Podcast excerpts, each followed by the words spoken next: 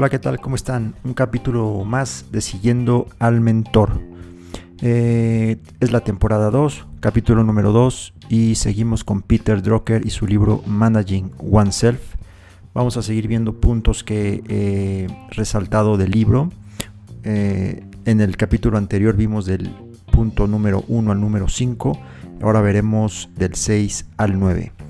Como punto número 6 yo aquí tengo la anotación de eh, cómo nos desempeñamos mejor. Eh, cómo es que mejor que podemos dar resultados de una mejor manera, eh, en qué ámbitos o vamos a bajo qué situaciones. Si a lo mejor no somos muy buenos en trabajando bajo estrés o a lo mejor sí, a lo mejor preferimos, no sé, tender a leer antes de hacer alguna respuesta o eh, podemos dar respuestas de, bote pronto, por así decirlo, eh, una vez que estemos en un diálogo con, algún, con alguna persona o, en algún, este, eh, como decía, en algún grupo, alguna reunión, en, fin. Peter Drucker lo orienta es a que si somos lectores o listeners, ¿sí? lectores o, personas con escucha activa, tal vez lo podríamos traducir.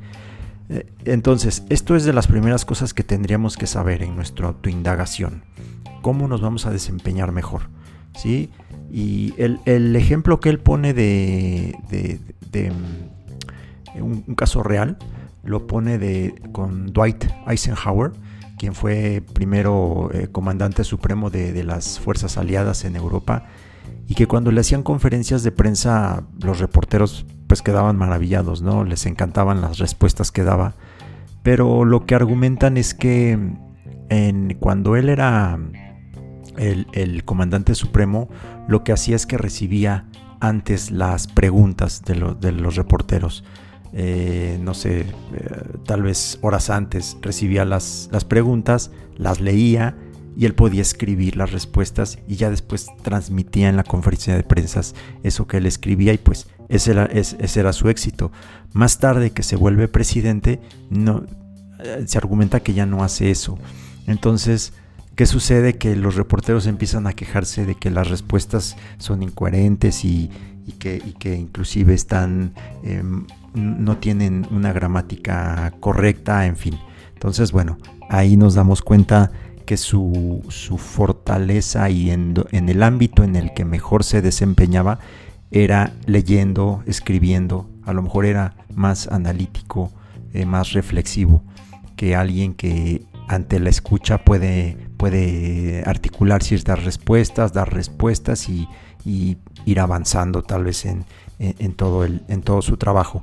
Entonces, bueno, hay que hacernos esas preguntas somos más, tenemos más a, ser eh, readers, lectores, eh, más analíticos tal vez, o más listeners, a lo mejor más activos. Con la escucha activa podemos lograr resultados.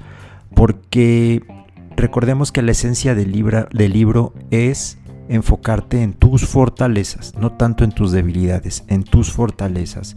Entonces, si tú conoces tus fortalezas y el ámbito en el cual o las formas con las cuales tú puedes dar mejor desempeño, vas bien, va, eh, es, es, donde tú posiblemente logres mayores, mayores éxitos.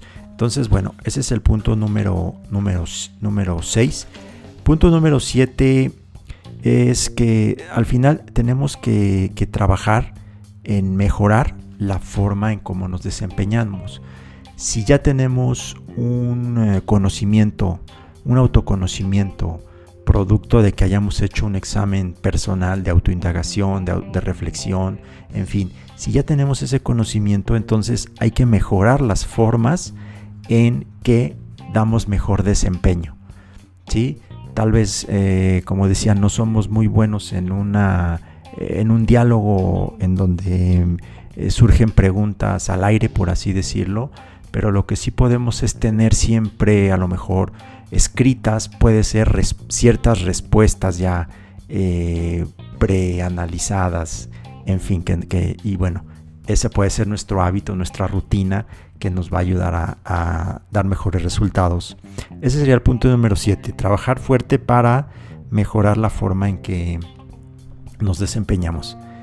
El punto número 8 es cuáles son nuestros valores. Es importante que en nuestro ejercicio de autoindagación eh, pongamos en, vamos, este, conozcamos nuestros, nuestros valores, sepamos cuáles son, eh, porque también es parte de nuestras fortalezas. Al final, tiene que haber cierta coherencia, tiene que ser compatibles todos nuestros valores.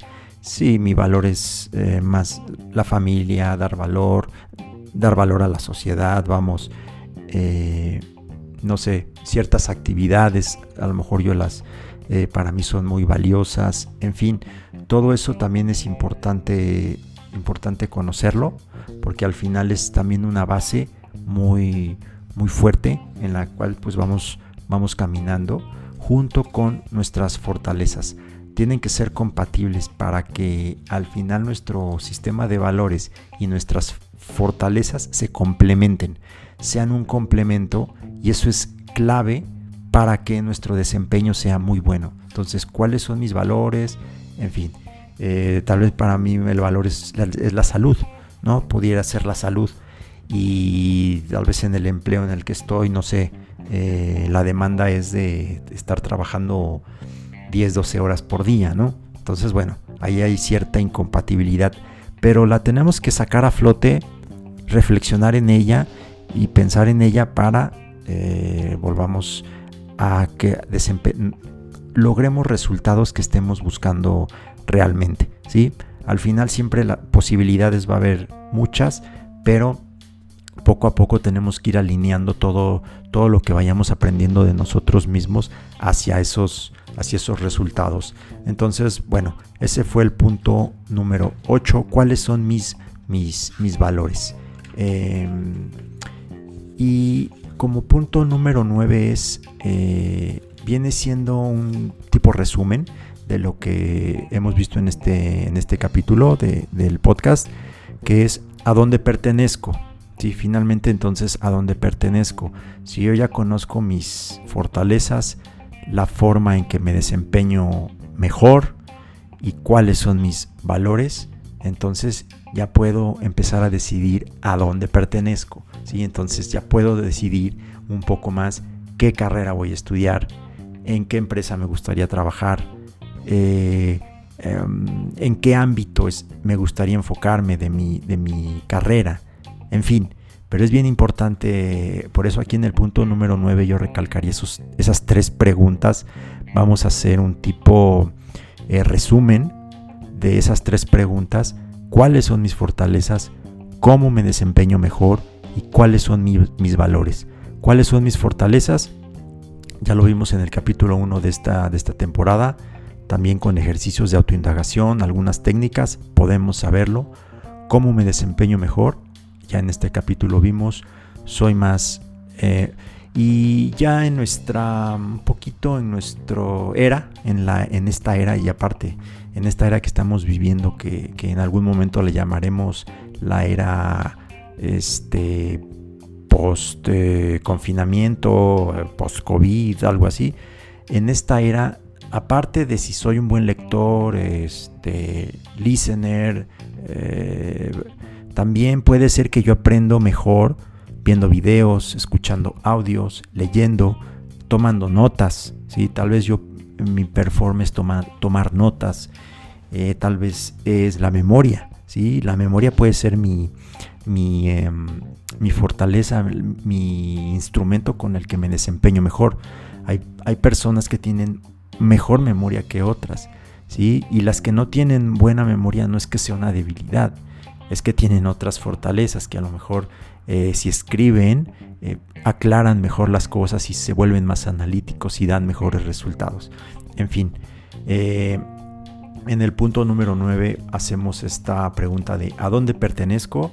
Este a dónde pertenezco van a ser de nace de, de que nos hayamos respondido ya cuáles son mis fortalezas, cómo me desempeño mejor y cuáles son mis valores. Muy bien, este fue el capítulo número 2, temporada número 2 de Siguiendo al Mentor a Peter Drucker en su libro Managing Oneself. Mi nombre es Edgar Medina, emedinae.gmail.com o emedinae.com.